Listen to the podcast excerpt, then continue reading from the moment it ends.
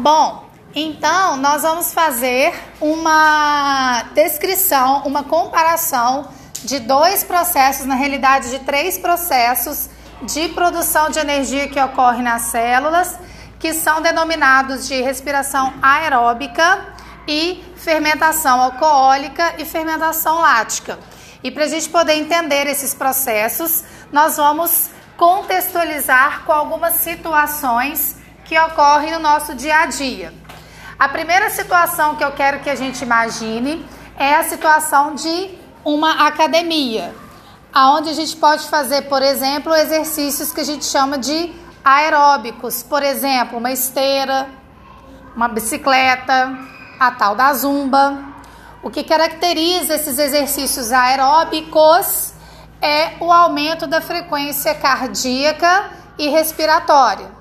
E o aumento da frequência cardíaca e respiratória gera um aumento de fornecimento de gás oxigênio para as nossas células.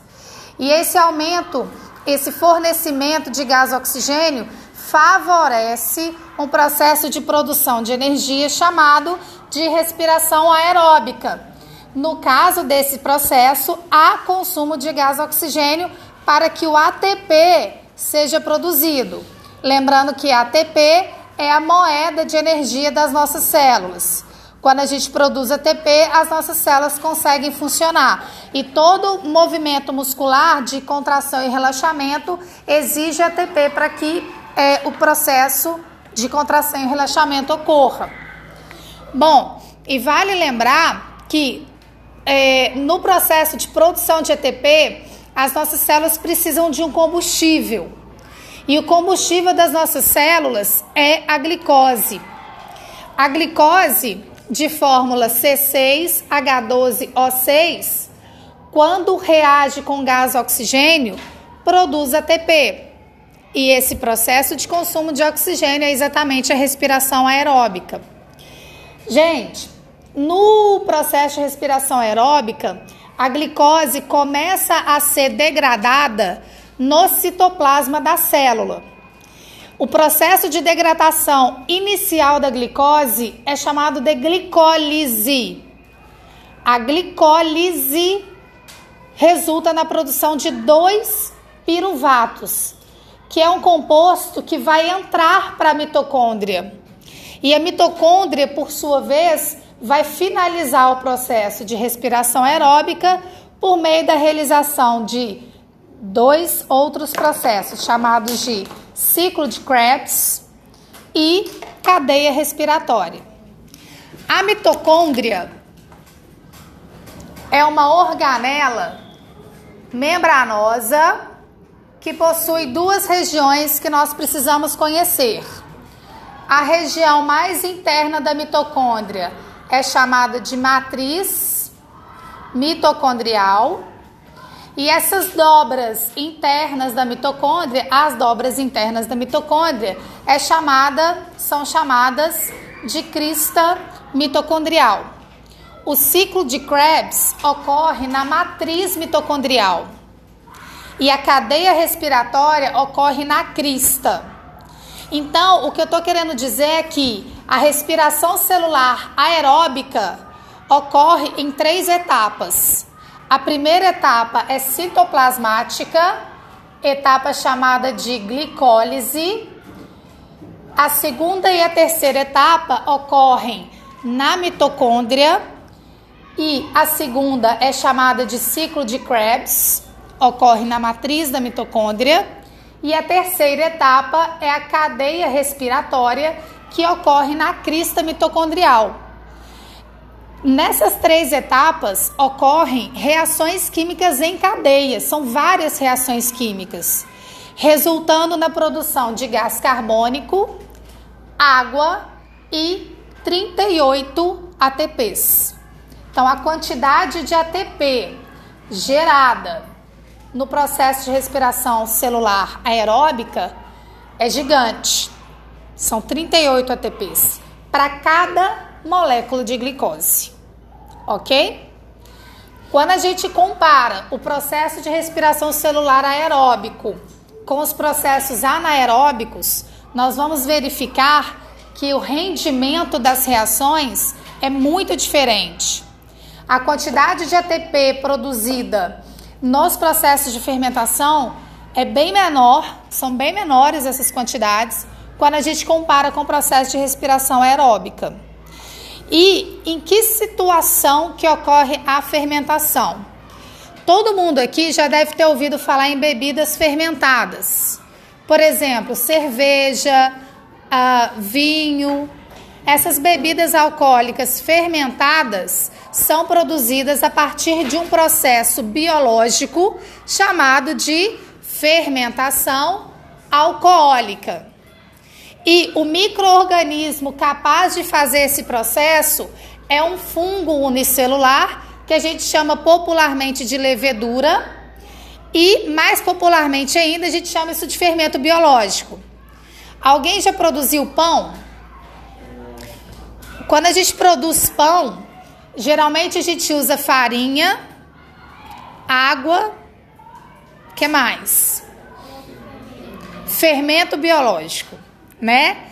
E quando mistura todos os ingredientes e coloca o fermento, a gente costuma mexer toda aquela massa e deixar a massa descansando.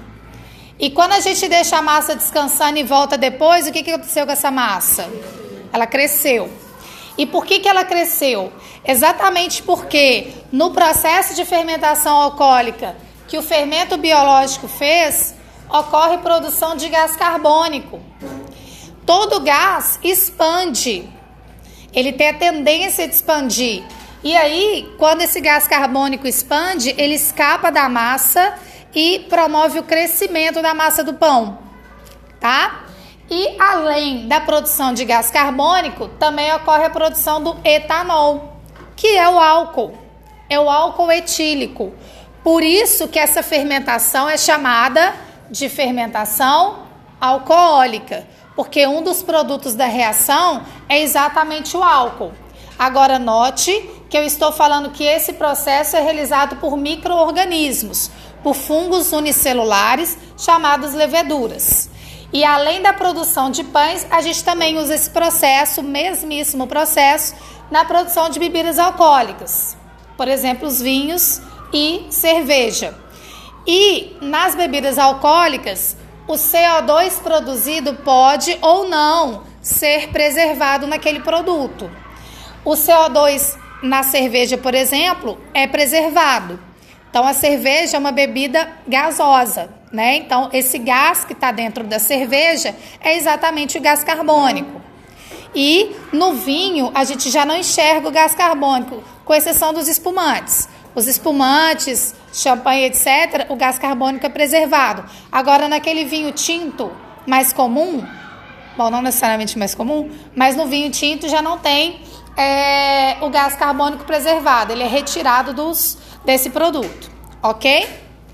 Bom, nós vamos falar agora de um outro processo de produção de energia que é a fermentação lática.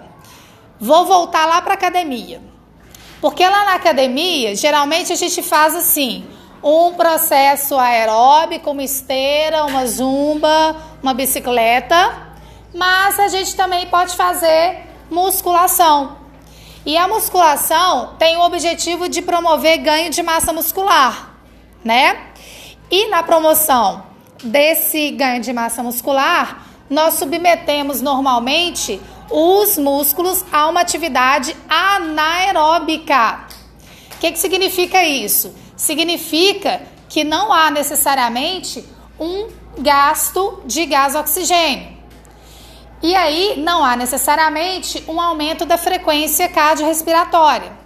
Os exercícios anaeróbicos que acontecem dentro das academias, é, né, que as pessoas realizam, é, geralmente as pessoas é, é, o, praticam até a falha muscular.